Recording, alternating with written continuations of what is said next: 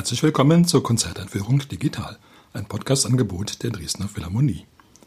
Mein Name ist Albert Breyer, ich bin Komponist und möchte Sie in die konzertante Aufführung der Oper Siegfried von Richard Wagner am 8. Oktober einführen. Die Dresdner Philharmonie spielt unter der Leitung ihres Chefdirigenten Marek Janowski.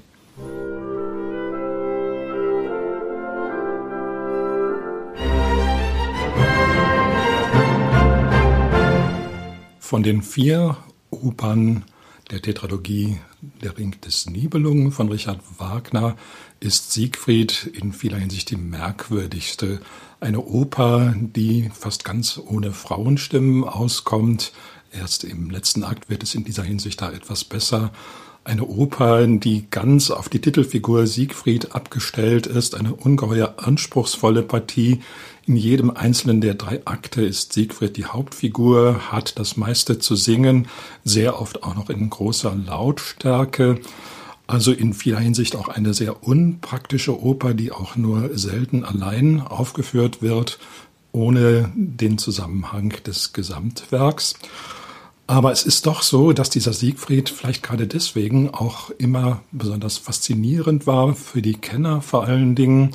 Es kommt dazu, dass das Werk keineswegs aus einem Guss ist. Zwischen dem zweiten Akt und dem dritten Akt liegen eineinhalb Jahrzehnte, eine Zeit, in der Wagner Tristan und Isolde und die Meistersinger von Nürnberg komponierte. Und es ist fast ein Wunder, dass er es trotzdem geschafft hat, dann wieder anzuknüpfen an das schon Geschriebene. Allerdings merkt man schon, dieser dritte Akt hat doch große Unterschiede im Klang, in der Stimmenbehandlung, in der Orchesterbehandlung gegenüber den beiden vorhergehenden. Da ist alles sehr viel fülliger, sehr viel dichter, es gibt mehr Kontrapunkt. Die Stimmen haben es an manchen Stellen noch schwerer, sich durchzusetzen gegen den Orchesterklang, der allerdings für sich genommen ganz wunderbar ist. Da hat Wagner sämtliche Erfahrungen, die er im Tristan und den Meistersängern gemacht hatte, wirklich wunderbar zur Anwendung gebracht.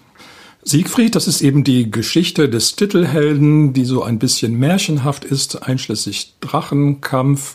Dieser Drache war immer eine besondere Sache natürlich für die Bühne. Also wenn der kam, dann war natürlich im Prinzip die Szene gelaufen. Man hat dann nur noch darauf geachtet, wie sieht er aus, wie groß ist er, wie macht der Sänger das eigentlich, dass er aus dem Bauch des Drachen raus singt und so weiter. Von daher ist es vielleicht ganz gut, dass jetzt in der konzertanten Aufführung mal auf den Drachen verzichtet wird. Da kann man nämlich sehen, dass auch ohne optische Erfahrung dieser Drache ganz wunderbar in Musik dargestellt ist, wie er sich halt wälzt und wie er schnaubt und wie der Drachenkampf dann schließlich stattfindet. Wagner ist es doch immer gelungen, über das Optische hinaus seinen Geschehnissen eben auch musikalische Realität zu verleihen. Er war dann doch in gewisser Weise mehr als ein bloß illustrierender Opernkomponist, obwohl es auch stark illustrierende Passagen natürlich gibt. Es ist doch so, dass die Musik sich immer wieder selbstständig macht, selbst in einer so aufs Optische konzentrierten Szene wie dem Drachenkampf. Der kommt allerdings erst im zweiten Akt. Zuvor gibt es noch die Szene mit Mime. Siegfried ist ja bei dem Nibelung Mime aufgewachsen. Und das war keine besonders glückliche Beziehung. Der ältliche und ziemlich ängstliche Zwerg und Siegfried, der gerade seine Kräfte entdeckt, das konnte nicht lange gut gehen, geht es dann auch nicht. Noch dazu gelingt es Mime nicht, die Stücke des Schwertes Notung zusammenzuschmieden. Dieses Schwert, das hätte nun Siegfried aber natürlich gern und so muss er das dann am Ende des ersten Aktes auch noch selber tun, dieses Schwert schmieden, singt dazu mit voller Stimme aus vollem Halse eine Reihe von Schmiedeliedern, die eigentlich in einer normalen Oper schon reichen würden, um den Sänger an den Rand der Erschöpfung zu bringen. Aber hier hat Siegfried dann eben noch zwei Akte vor sich, die auch nicht leichter sind. Also eine Frage der klugen Disposition der Kräfte. Siegfried geht dann eben auch nicht nett mit diesem Mime um, obwohl der sich ja durchaus bemüht und immerhin ja Siegfrieds Überleben gesichert hat. Also er ist wirklich der Einzige, der sich um Siegfried gekümmert hat. Siegfried hat aber nur Undank für Mime und will so schnell wie möglich weg in den Wald auf Abenteuer gehen. Aber dazu braucht er eben dieses Schwert, was ihm aber auch dann schlussendlich gelingt zu schmieden. Im zweiten Akt nun, da gelangt Siegfried ans Ziel seiner Träume fürs Erste. Er findet nämlich wirklich dann mit Mimes Hilfe den Weg zur Drachenhöhle und er besteht den Kampf mit dem Drachen. Nun bewacht ja dieser Drache den Nibelungenschatz und damit eben auch den Ring, um den sich alles dreht. Und da gibt es ja noch so ein paar andere Gestalten, die gerne den Ring hätten, beziehungsweise wissen möchten, was damit passieren wird. Und so schleichen da immer Mime, Alberich und Wotan herum und lauern so ein bisschen, wer kriegt denn jetzt den Ring? Und wer den Ring kriegt, ist natürlich Siegfried.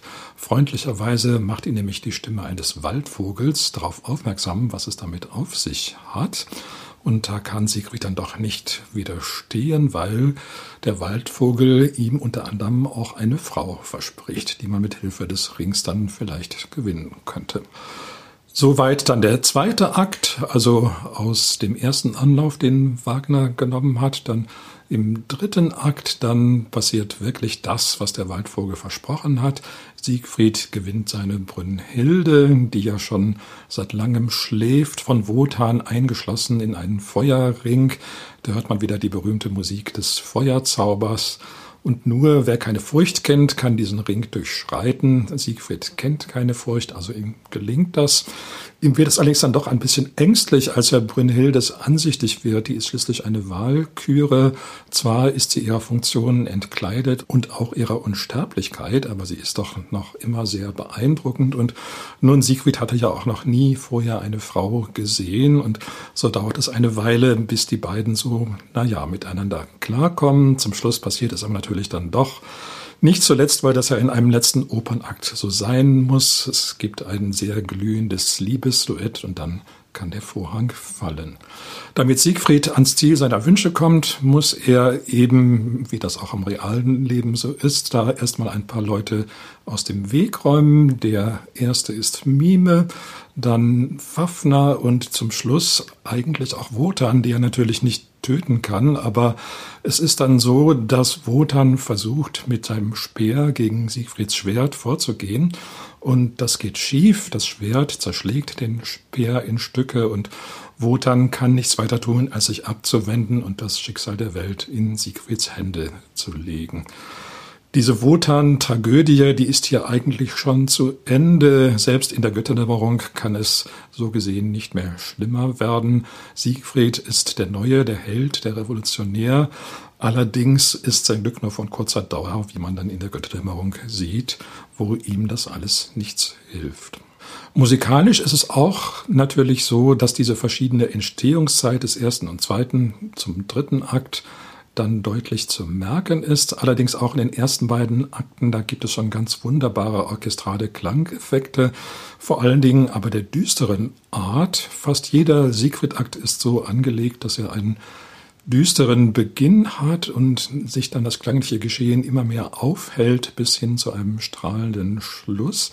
Es ist doch so, dass Wagner selbst bei diesem Stoff, der in mancher Hinsicht auch etwas undankbar ist als Opernstoff, dann alles getan hat, um sein dramatisches Geschick da ins rechte Licht zu setzen. Im ersten Akt, da wird erst diese trübe Stimmung geschildert, wie Siegfried und Mime da hausen und sich überhaupt nicht mögen. Und dann gelingt es aber immerhin, das Schwert zu schmieden, also auch Anlass zu optimistischer Musik. Im zweiten Akt beginnt es wieder düster mit der Welt von Fafner dem Drachen, aber auch da gibt es einen ganz hellen, triumphierenden Schluss.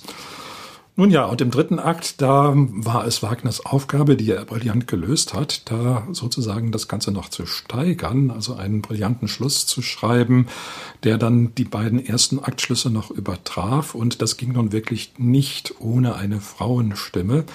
Da musste nun Brünnhilde ran und die hat eine Partie zu singen, die dann genauso anspruchsvoll ist wie die von Siegfried, mit dem Unterschied, dass es sich vorher zwei Akte lang ausruhen konnte und Siegfried nun ja in vielen Aufführungen doch schon ein wenig erschöpft ist, während sie noch in voller Kraft ist. Das hat auch als Konstellation natürlich seine Reize, aber für den Sänger des Siegfried, wie gesagt, ist es hauptsächlich eine Zumutung.